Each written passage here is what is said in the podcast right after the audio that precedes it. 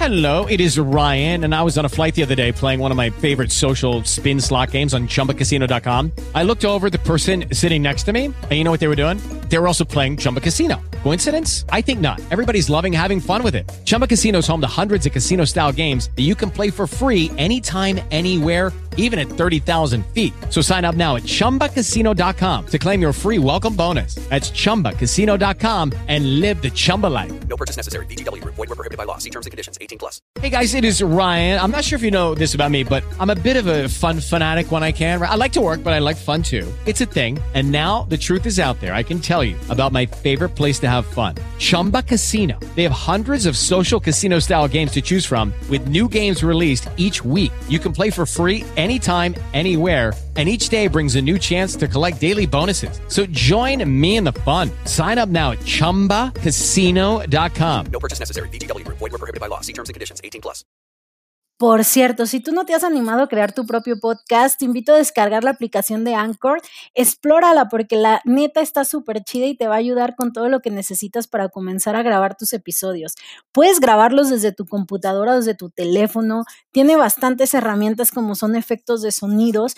Ellos van a poder distribuir todos esos episodios que grabes en las plataformas como Spotify, Google Podcast, Apple Podcast.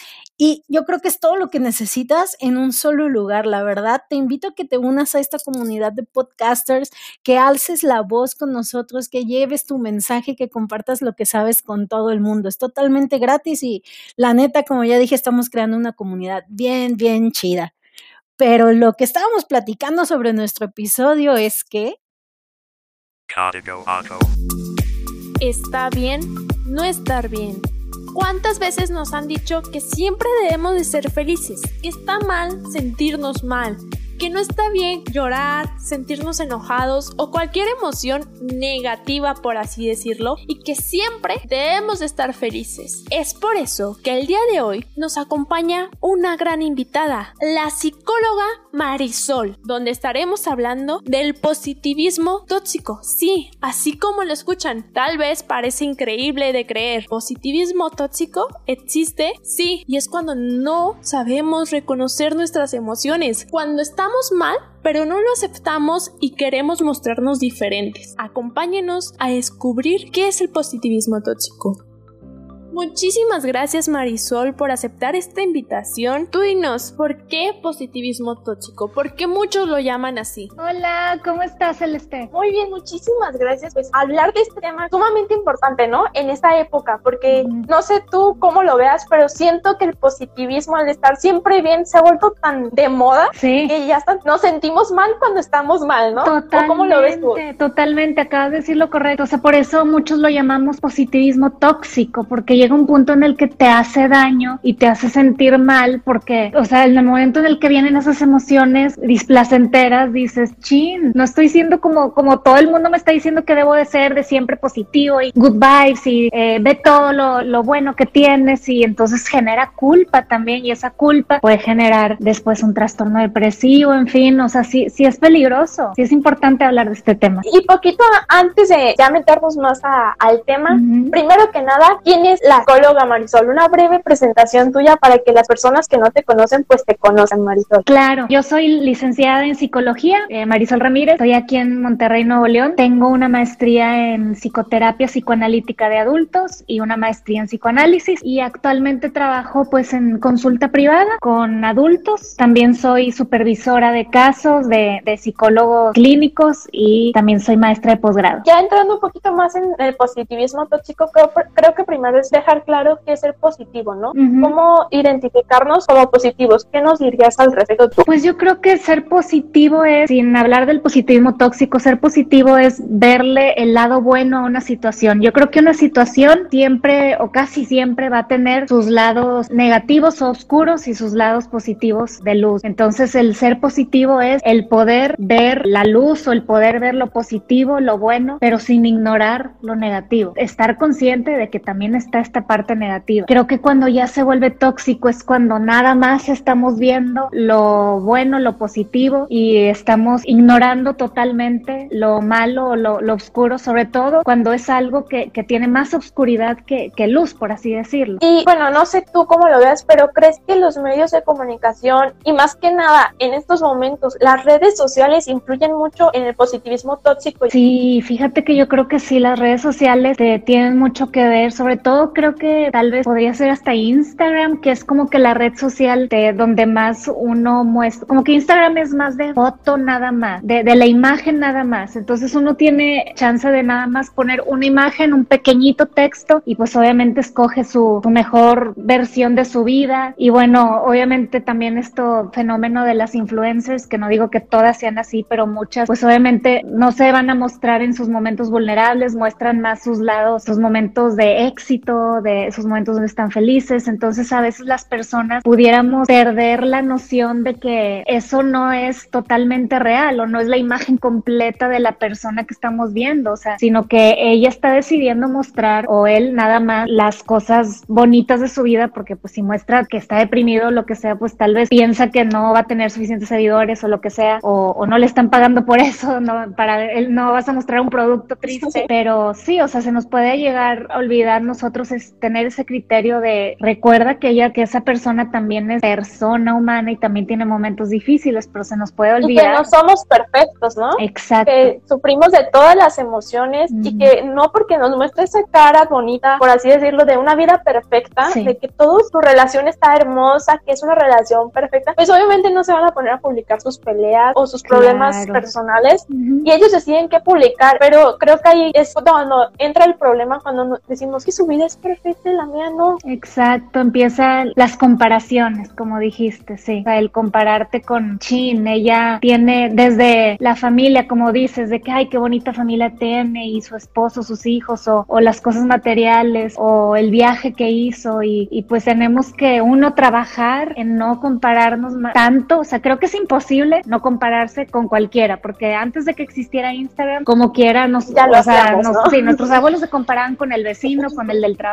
lo que sea, pero ahorita está más expuesto todo, entonces estamos más expuestos a la vida de los otros y a ver todo eso, pero sí, recordar, compararnos con nosotros mismos, con mi yo de hace un año, cómo estaba, ah, bueno, ahorita soy mejor, ahorita tengo más control de mis emociones, ahorita estoy ganando un poquito más, estoy en un mejor puesto. Y recordar pues que esas vidas que vemos muchas veces es su trabajo, o sea, les pagaron el viaje porque tienen que mostrar lo que, o sea, es el nuevo marketing, ¿no? Entonces recordar esas cosas porque sí es muy fácil compararnos, llevarnos a comparar. Y no sé qué opinas, tú ya me desmentirás o me dirás, pero creo que consiste mucho también en el no aceptar nuestras emociones. Exacto, sí, eso yo creo que es la la clave de, lo que es el positivismo tóxico, el estar nada más concentrado en las emociones placenteras, que son la felicidad, pues el sentir orgullo, el sentir mucha energía y, e ignorar esas emociones que todos tenemos, que son la tristeza, el miedo, el enojo, y es muy importante ponerle atención a esas emociones, porque eh, si no las, si no les ponemos atención, van a salir de alguna otra manera, van a salir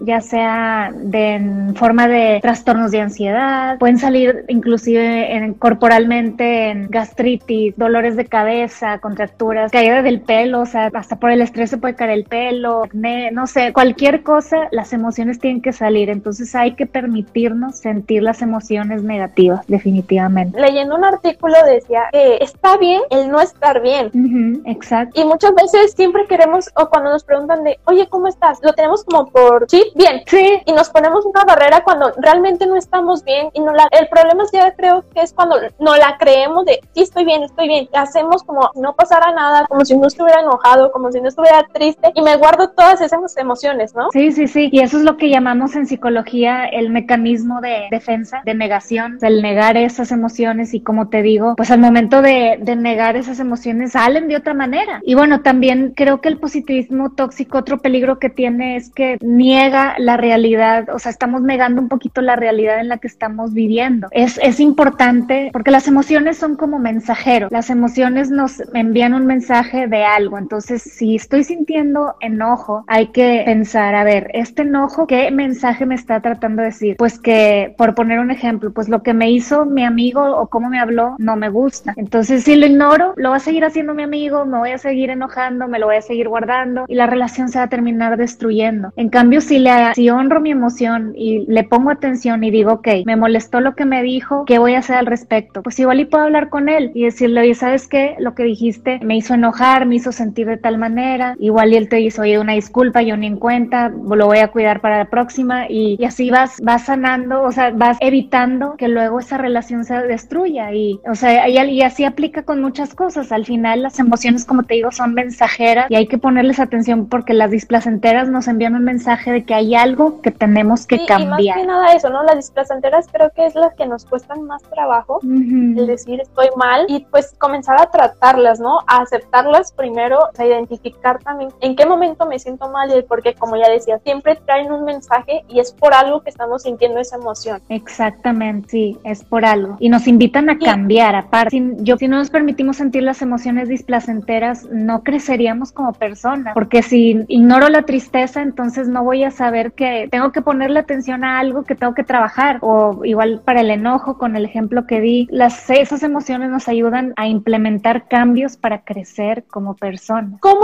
identificar cuando estoy positivo en el rango de lo normal, por así decirlo, o cuando ya es un positivismo tóxico, cuando ya no es normal, cuando se vuelve ya dañino para nosotros? hay veces que uno ni se da cuenta, no siempre uno se puede dar cuenta, hay veces que pacientes llegan a consulta y con un mecanismo de defensa, como te dije, de negación súper fuerte que de plano no los deja ver esa realidad, algo triste o displacentera que tienen. Pero bueno, para los que no tienen tal vez eso tan fuerte, ¿cómo se podrían dar cuenta? Pues el simple hecho de, creo que uno sabe, uno sabe cuando uno no está siendo 100% genuino, uno se pesca en esos momentos en el que el, el sentimiento displacentero llega y solito dices de que no, no, no, ya, lo voy a dejar pasar, ánimo, tengo que ser positivo para darle para adelante y no sé qué. Entonces, si, si uno se identifica con esas cosas, pues a la próxima que te caches tú haciendo eso de ya, ya, ya, para un lado, no, no, no, regrésate, agarra esa emoción, obsérvala, siéntela y analízala y ve qué mensaje te está enviando. Y qué importante en este caso es conocernos, ¿no? Porque muchas veces ni siquiera sabemos expresar nuestras emociones o decirnos qué estamos sintiendo. No sé Totalmente. si te ha pasado, pero yo he escuchado que dicen, ay, es que me siento bien, sabe cómo. Sí, sí, sí, sí. ¿Quién bien sabe cómo? Sí, totalmente, sí, sí, sí. De hecho, yo sí, yo tengo pacientes que me dicen, pasó esto y sentí feo. Bueno, pero ¿qué es feo? O sea, feo no es una, o sea, ¿qué es feo? Entonces, tratarlos de ayudar, digo, esto es más en terapia, pero te, los ayudo a que puedan identificar qué es feo para ellos, porque sí, muchos todo de saber como que identificar nuestras emociones lo aprendemos desde chiquititos, o sea, nuestra mamá, que es nuestra cuidadora primaria, normalmente es la que nos enseña esas cosas desde chiquititos bebés, entonces a veces que hay ciertas fallas por diferentes razones y si existe una falla en eso, pues en terapia o uno,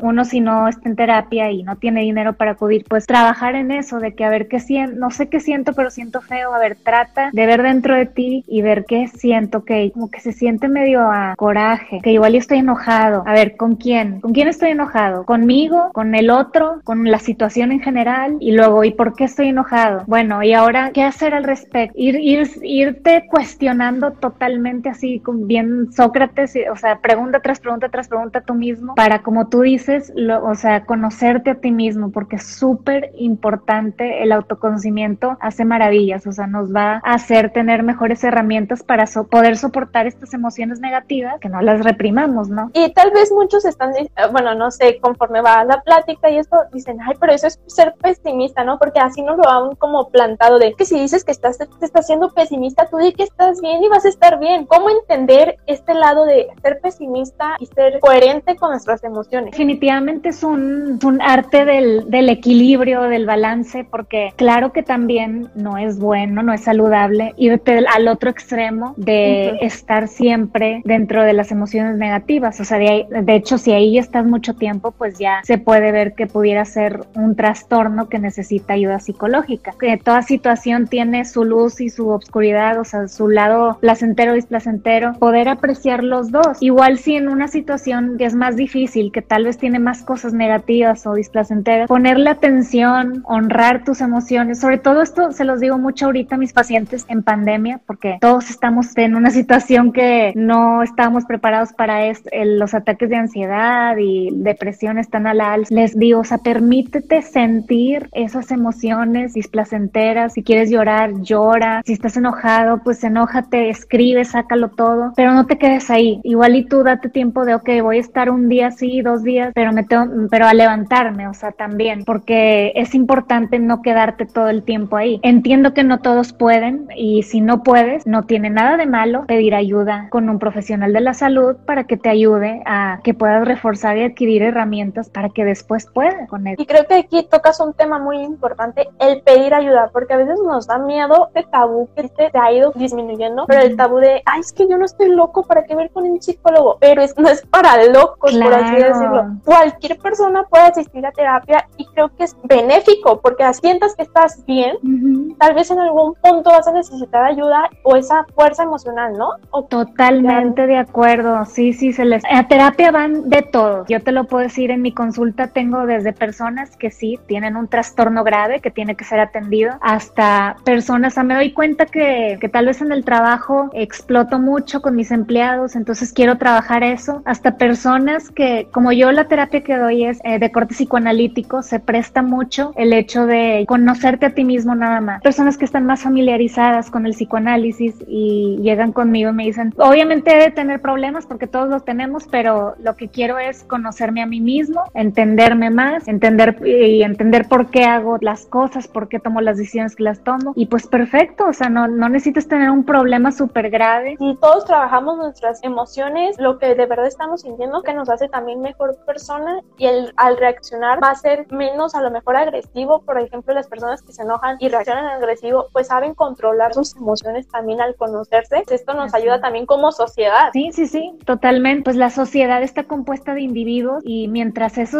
cada individuo esté mejor en su salud mental, en su bienestar, la sociedad va a estar mejor y el mundo va a estar mejor. Ese positivismo tóxico del que hablamos se va a minorar, o sea, porque la gente va a empezar a, a tomar conciencia de sus emociones, de lo que siente, sí, definitivamente. Y sin engañarnos, ¿no? Porque ya lo comentábamos, o sea, vemos imágenes en redes sociales de, ay, su vida perfecta, ella no está triste, ella no tiene ninguna emoción, pero sabemos que no es así porque conocemos que hay emociones buenas y hay emociones malas en todas las personas, todos pasamos por procesos buenos y malos, que no porque nos muestren una cara de que siempre están alegres es la verdad. Nos podemos ver a nosotros mismos que más o menos hacemos lo mismo. Yo no soy influencer y yo en mi, en mi Instagram privado, cuando me peleo con mi esposo, cuando estoy triste, pues no, no, no me subo una foto yo llorando o yo peleándome con mi esposo, pues no, subo las fotos que en el cumpleaños, con los amigos, o sea, los momentos felices. Y ni siquiera es por aparentar, es porque pues eso es lo que queremos recordar en nuestra red social. Pero el otro, el que está del otro lado de la pantalla, que yo también estoy del otro lado de la pantalla con otra persona que publica lo suyo, pues sí, recordar que es humano igual que yo, que siente igual que yo cosas, sentimientos displacenteros, está viviendo batallas iguales o diferentes a las mías, recordar mucho eso. Qué importante es la aceptación y el validar nuestras emociones. Sí, totalmente. Una persona que se atreve a mostrar su vulnerabilidad es un signo de fortaleza, más que alguien que no se atreve a, a sentirlo o a permitirse. Y cómo nosotros trabajar a no seguir aumentando esta positividad tóxica cuando está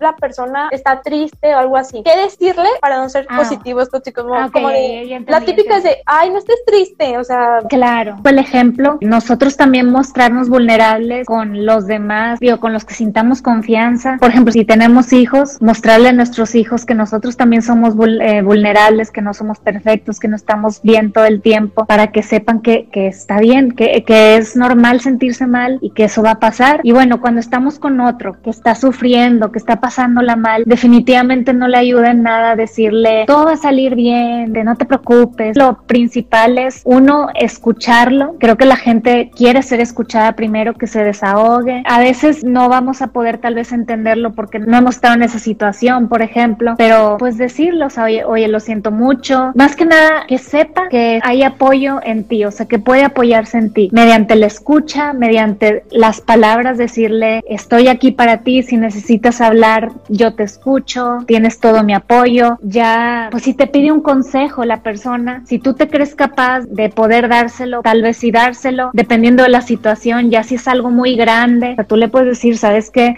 esto es algo muy, esto es algo muy grande que igual y podría ayudarte o te podría venir, venir bien una ayuda profesional, ¿lo has pensado? También eliminar ese estigma de poner en la, pues en la mesa con el otro de, oye, ¿no has pensado ir al, psicólogo? O sea, y no, no, es, no es una ofensa, igual y te vendría bien, igual te ayudaría a entender mejor esto, ¿qué piensas? No, no decirle de que, oye, ve al psicólogo, sino preguntarle, ¿qué piensas? ¿Has pensado en, en ir al psicólogo? ¿Qué opinas de esto? Y entablar una conversación. Sí, porque es importante que también las personas y nosotros en ese momento vulnerabilidad tengamos como apoyo, ¿no? Pero un apoyo positivo y no que nos vaya metiendo más en el fondo de ir sumergiendo nuestras emociones y tratarlas de ocultar para que no me estén preguntando. Más que nada escucharlos, porque muchas veces nos hace falta eso, que nos escuchen, ¿no? Exactamente. Y encontrar ese equilibrio, ¿no? Entre positividad, pero que no se vuelva algo ya tóxico. Y Marisol, ya casi para finalizar, cinco consejos, pero así en global, cinco consejos que les des a esas personas para no ser positivos tóxicos.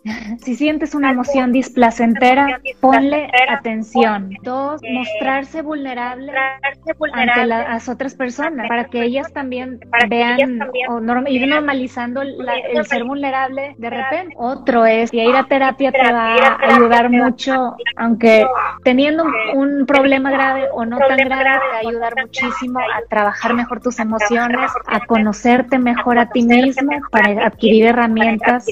Otro, escribir. Yo, a mí me gusta en lo personal y también a mis pacientes les digo, escribir es algo muy padre para conocerte a ti mismo, no solamente, o más en los momentos cuando te sientes mal, pero también cuando no te sientes mal, tú escribes para honrar también las emociones placenteras y bueno, tal vez también no es un, no es un consejo, consejo, es más un mensaje de no están solos, recuerden que el sentir emociones displacenteras los hace humanos. Cerraste perfecto porque todos somos humanos, nadie es perfecto, aunque así a veces veamos vidas perfectas, pues no sabemos lo que está pasando internamente y el aceptar nuestras emociones es lo más importante y el conocernos realmente, creo que eso es fundamental. Pues muchísimas gracias Marisol. Agradecerte Celeste por la invitación, por este tema, porque sí se me hace tema muy importante. Espero les haya gustado. Mis redes me encuentran aquí en Instagram como psicóloga Marisol, mi página de internet www.marisolramirez.net y bueno, también estoy en Facebook como psicóloga Marisol, pero Marisol con doble L.